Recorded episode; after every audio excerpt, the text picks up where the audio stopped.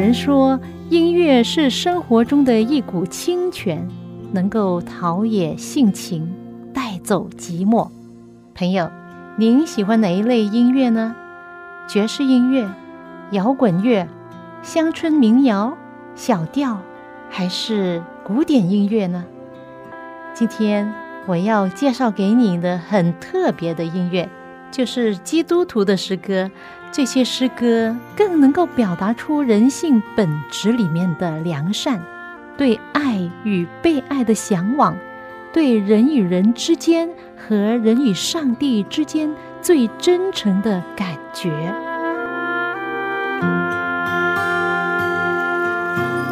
亲爱的听众朋友，您好，又到了我们走进心中的歌节目时间，我是肖阳，欢迎您跟我一起。走进心中的歌。二零二一年春节期间，在一个微信群，我看到一段很霸气的拜年词，它是以清朝的十个皇帝名称所写成的四言诗。这样写道：“工作顺治，生活康熙，体魄雍正，事业乾隆，万事嘉兴，前途道光，财富寒风，内外同治。”千秋光绪，万众宣统，然后最后一句：大清全体皇帝，祝大家新春快乐！哇，写这首诗的人简直是太有才了。讲起中国的文化，简直是历史悠久、博大精深。如果你查看中国历代的朝代列表，从公元前大概二千零七十年的夏朝。一直到商朝，大概是公元前一千六百年，那时候的文字是甲骨文，大多数的甲骨文现代人根本无从解释。而中国的四书五经呢，占有独特的地位，尤其是《易经》被称为是群经之首啊。朋友，你知道《易经》的第一句话说什么呢？他说：“大哉乾元，万物之始，乃统天。”这意思是什么呢？就是讲到天的功德何其的伟大，万物都是因它而生，也是因它而支配一切的。这是《易经》头一句话，就告诉你我，中国古人对上天有如此的认知，他们认识到上天就是一位伟大无私的创造主。而圣经的开篇第一句话呢，跟《易经》有异曲同工之妙。他说什么呢？圣经第一句话说。起初，上帝创造天地，由此可见，我们中国古人所拜的天，和古老的希伯来人所敬拜的上帝，大有可能是同一位神，就是创造天地的主宰。朋友，你有没有去过北京？我曾经去过两次。你去北京一定要去看天坛。天坛是一个非常独特的建筑物，是历代皇帝拜天神的地方。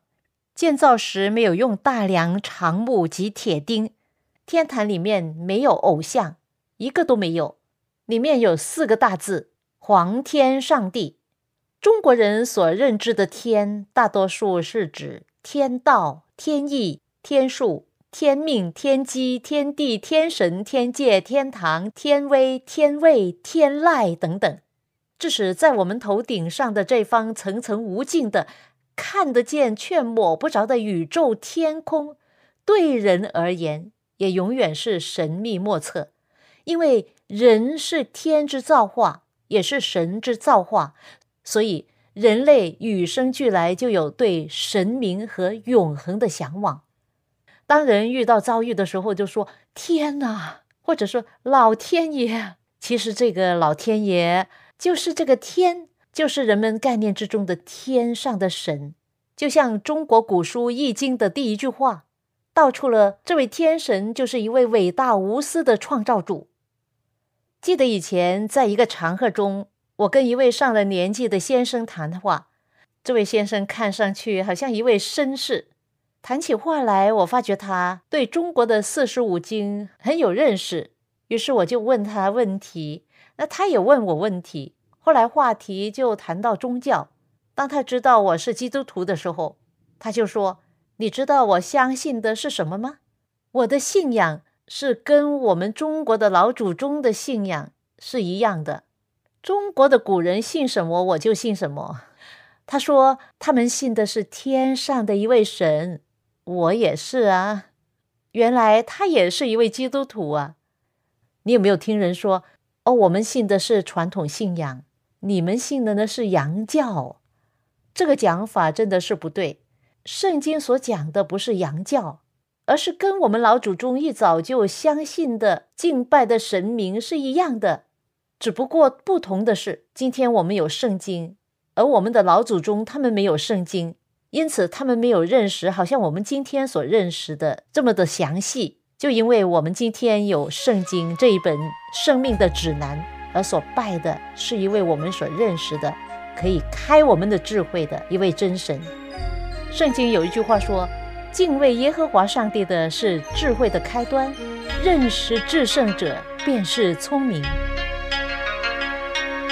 昆仑下江神州殿，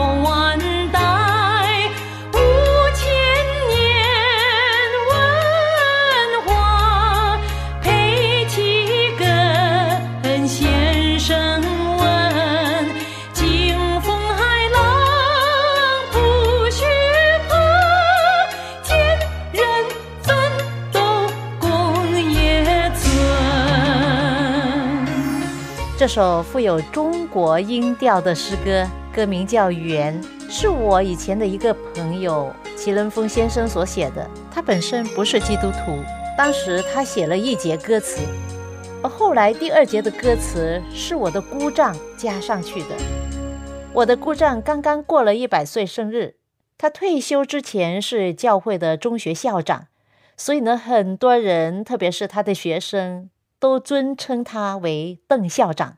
他为人很忠厚、善良，热衷于中国古文，是一位有中国传统思想的人。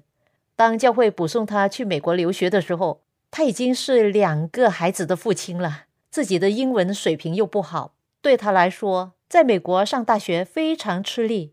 但凭着他的努力和坚强意志力，他终于毕业了，回到香港，继续他做教育工作。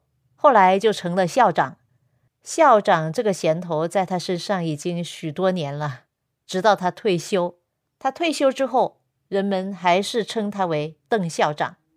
他退休之后没有闲下来，他为教会的三育学校的教友会所办的杂志做编辑工作多年，同时很活跃的参与教会圣工，直到他八十五岁之后才慢慢的退下来。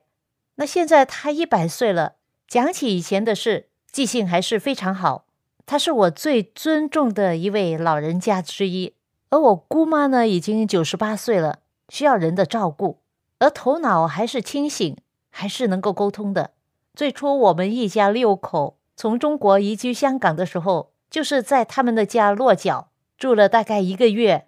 当时姑妈姑丈都非常照顾我们，姑丈对我们非常好。他们有四个孩子，都是敬畏上帝的。两个大女儿都是读护士的。后来，其中一位成了风琴手，不同的教会在崇拜聚会的时候，请他去弹风琴。他们两个儿子呢，都是医生。如果跟姑丈谈起中国文化，哎，有很多可以谈的。刚才你听到这首叫做《缘》的诗歌，本来只有第一节，没有第二节的。后来，故障把第二节加上去。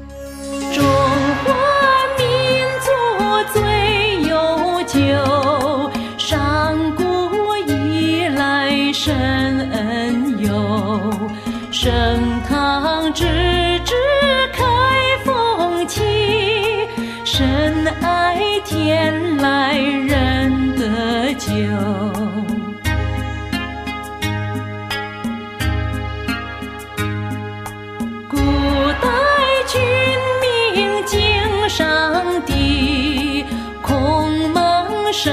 先知醉酒，愿明清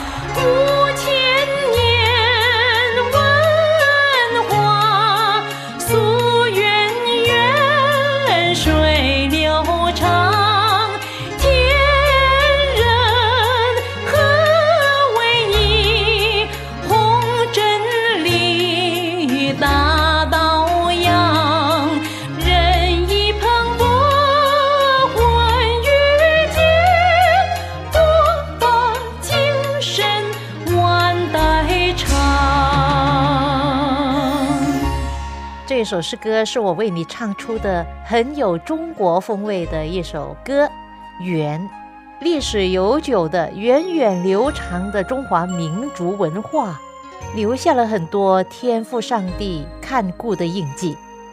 讲到“天人合一”这个词，大家都很熟悉。原来中国人的崇高理想啊，就是以这四个字而表现出来的“天人合一”。一方面追求上天这一位充满慈爱、公平、公正，而另一方面，我们希望与上天一样，能够长久永恒。庄子将这一理想用更生动的话语加以描述，说：“上与造物主同游，而下与外死生无终始者为友。”用简单的话来说，就是人类有一种愿望。追求永恒的生命，那怎么才能达到这个境界呢？圣经告诉我们说，上帝爱世人，甚至将耶稣赐给他们，叫一切信他的不至灭亡，反得永生。这就是我们通往永生唯一的道路。比起古时候的人，我们是多么有福！今天我们有一本圣经作为生命的指南，也是使我们智慧开端的源头。当一个人接受上天给我们所铺的这一条通往永生的道路的时候，人生不再一样，生命有了方向，有了平安喜乐。尽管谁也不知道，也无法保证今年会比去年好，或者明年更好，这一切都不重要。最重要的是，我们是否选择按照幸福的方式去生活。幸福的方式生活是一种希望的生活方式，是将幸福投射在可以预见的未来和愿景上。尽管这个世界上不幸的事常常发生，而幸福呢是短暂的，但是我们所追求的幸福方式却是恒久的。上天已经为我们制定了这个幸福的方式，我们就要按照这个方式去生活就好了。那到底真正的可以实行的幸福方式是什么呢？如果你问到我的话，我相信我的幸福来源是来自上天，来自认识上帝，也来自一本书，被称为天下之大经。这本书有包罗万象的智慧和真理，上知天文，下知地理，其中包括了道德观念、饮食健康、公共卫生、亲子关系、心理学问。爱情、亲情、经商管理、记载历史、预言未来、神圣法则、生命指南、传信望爱、引进永恒。这本书就是圣经，可以令人百看不厌，奇妙无穷。我这样说可能你不理解，所以说你要亲身的体验，亲自研读，领会其中的意思，教导并照着做。这样才能得到真正的幸福。在新约圣经提摩太后书三章十六节说：“圣经都是上帝所漠视的，于教训、督责、使人归正、教导人学艺，都是有益的。”你越多提到里面的话语，就越得智慧、平安和喜乐。好处真的数不完。刚才的经文提到，圣经是教导人学艺，这个“义”字在中文里面怎么样写呢？公益的“义”，意义的“义”，简体字很简单，但是繁体字就不同了。这个“义”字上面一个羊，下面一个我。羔羊在我的头上，或者在我的首位，那就是义了。中国的古人和圣经记载的希伯来人都有相同的献祭。人感觉到不配、不足、不够好，亏欠了上天，这带着一只羊，没有瑕疵的羔羊，去到圣殿献上为祭。这羔羊成了代罪羔羊，他流血牺牲，代替人死。罪人就蒙上帝的悦纳，这个是中国古人和希伯来人都是这样献祭给天上的神的，否则人就不能平安。而这羔羊就是预表耶稣基督。圣经记载，当耶稣受洗的时候，就是受高君被高，圣灵好像鸽子一样降在他身上。天上有声音说：“这是我的爱子，我所喜悦的。”这声音就是从上帝的宝座而来。当我们这个世界堕落之后，成了整个宇宙中的一个小黑点。身为神子，耶稣基督降卑为人，来到这世界，成为了人子，做赎罪的工作。他怎么做呢？就好像代罪羔羊献上为祭。他在十字架上的死，就是他无穷的爱的救赎恩典彰显。所以不要忘记。当每一次你看到一个汉字有“羊”的部分的话，都是很正面美好的。比如说，“美丽的美”就是上面是一个羊，下面是一个大，尊这位代罪羔羊耶稣为大的，就是美。人张开双臂就是大字。当你我张开双臂迎接这位羔羊耶稣的时候，生命就成了美好，有了幸福。所以呢，羔羊在上。大在下，就是非常的美好。良善的善也是有一只羊，羔羊就是良善的。在约翰福音记载着，约翰指着耶稣说：“看那上帝的羔羊，除去世人罪孽的，这是何等的善，何等的美！它能够除去你我的罪孽。”通常中文的“示”示范的“示”作为部首的话，被称为是神字边。吉祥的祥就是一个神字边加一个羊，代表了祝福是结着上帝的羔羊而来的。天上的上帝给人类带来祥和平安，这是中国人梦寐以求的福气。耶稣基督已经为我们做了替罪羔羊了，我们再也不需要用动物来献祭了。今天我们拿什么献祭给上帝呢？在圣经罗马书十二章第一节说。将身体献上，当作活祭，是圣洁的，是上帝所喜悦的。哇，多么美好！今天我们所要献上的是我们自己，是活生生的祭物，而且是干净的、圣洁的，上帝喜悦的。我们的身体，包括我们的态度，干净的思想、言行、意念，都可以作为祭物来献给他。所以圣经也说。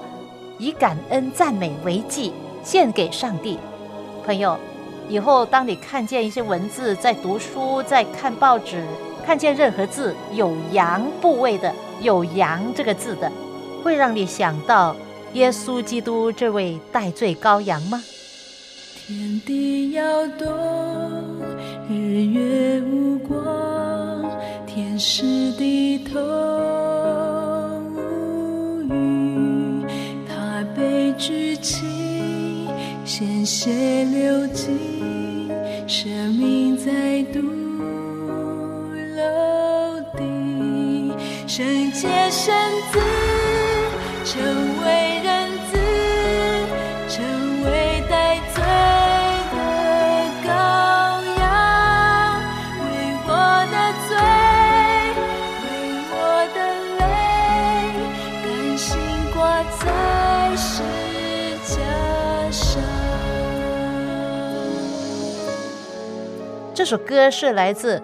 小杨创作诗歌集里面的一首诗歌，名叫《神的羔羊》，作者是林婉容姐妹，她是小羊诗歌的创办人、歌词歌曲作者以及音乐制作人。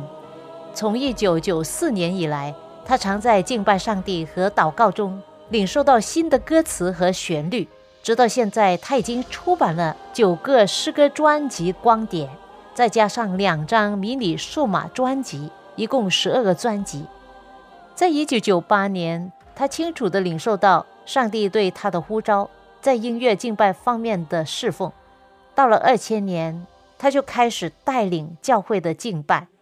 自二零零五年以来，他经常被邀请在国内外培训敬拜团队。和祷告同工，他在敬拜中亲身经历过许多次病得医治和其他的神机骑士。林姐妹最大的热忱和喜乐，是以培训来帮助弟兄姐妹透过赞美上帝的音乐，寻求主的面，并在上帝的光中得到更新。他很多诗歌作品背后都有一段故事，不是在祷告中领略到那份的感动。就是在读圣经的时候，被上帝的灵感动和启发，他的心深受感动，同时歌词和音乐就这样产生了。《神的羔羊》这首诗歌，灵感也是从阅读圣经和祷告来的。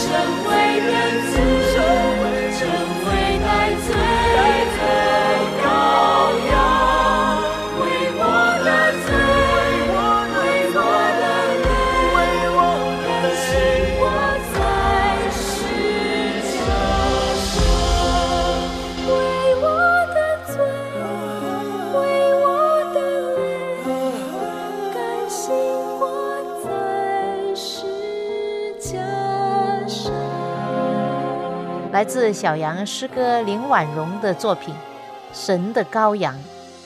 最近我在微信群开了一个讲广东话的群，因为我是广东人，将我的亲戚朋友都拉进群里面。接着这平台有这个机会用广东话跟他们分享。在群里面，大多数的人都不是基督徒。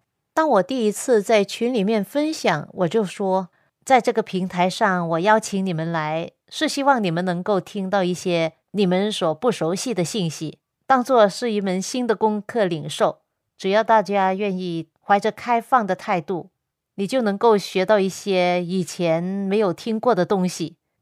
有一位姐妹，她是佛山人，她陪她女儿去新加坡教会学校读书的时候，我认识了她。我们认识之后就很谈得来，因为大家都是广东人。用乡音来谈的话，特别的亲切啊！当时我邀请他来教会参加一些活动，他说可以的，但是我不会相信，不会进入你们的教会，因为我是有传统宗教背景的，可能是拜佛等等。我说没关系啊，你就来吧。那他来到我们教会也挺开心的。过了大概三年，他的女儿就在教会受洗了，成为了基督徒。之后，他陪着女儿转去澳洲留学。我介绍在澳洲教会的人给他认识，于是他带着女儿也上教会。再过大概一年，他也受了洗礼，成为基督徒。当我在这个广东话群分享过第一次的时候，他就对我说：“肖阳老师，你用广东话来分享圣经，我非常用心来听。希望你能够从圣经的第一篇开始讲。”让大家多了解圣经的故事。现在我年纪大了，看书看字眼睛有点模糊，当我躺在床上听你分享，是非常幸福的事。跟着他说，我还有一个小要求，麻烦你用文字将祷告的时候大概讲什么话写给我。我直到现在还不懂得怎么祷告。他说他以前在新加坡教会，到现在在澳洲的华人教会都是讲普通话，在教会听人祷告的时候，他们说的很快，记着一句。又忘记前一句，我真的很想学习祷告。谢谢你的帮忙。信了上帝，成为基督徒，要学习祷告，这是很自然的。向上帝的祷告，就是好像跟好朋友谈话一样，感谢的话可以说多点，然后呢，可以求上帝，你心中有什么所求的，都可以跟他说。那结尾的时候可以说谢谢你垂听我的祷告，然后最后一句呢？奉耶稣的名祈求，Amen。Amen 的意思呢，就是诚心所愿。我写了一段祷告词发给他，他很开心。当我邀请我的广东亲戚朋友们进群来听课的几个月前，我就开始为我的亲友祷告。我感觉到有个呼召在催促着我这样做，相信是上帝的灵鼓励我这样做。因此呢，我就踏出了这一步。然后在中国新年期间开始了第一次的分享。我希望我的亲友们都能够有机会听到上帝的福音，并且明白、愿意领受。如果听众朋友你是基督徒的话，希望你也为我祷告，为我们这个群祷告，为所有的传福音的微信群祷告。希望有更多的人愿意离开自己的安乐窝，走出去，将福音传达给更多的人。最后分享给你的这首诗歌是由黄敬之博士所唱出的，歌名叫《走出去》。走出去，向南向北，走出去，向东向西，打开你举手的幔子，扩大你掌握之地。你要设计，主要用你，你。要设计走出去，为我的土地在你面前，脚踏之地属于你。主说你们要走出去，不要停留在那里。当心上帝说你的应许，他要将那地赐给你。走出去。将天父的爱带给周遭的人，愿上帝的爱与你同在。我们下一次走进心中的歌节目中再会吧。走出去，向南向北；走出去，向东向西。打开你举手的幔子，扩大你掌握之地。你要设计，主要用你。你要设计走出去，非我的土地在你面前，脚踏之地属于你。都说你们要走出。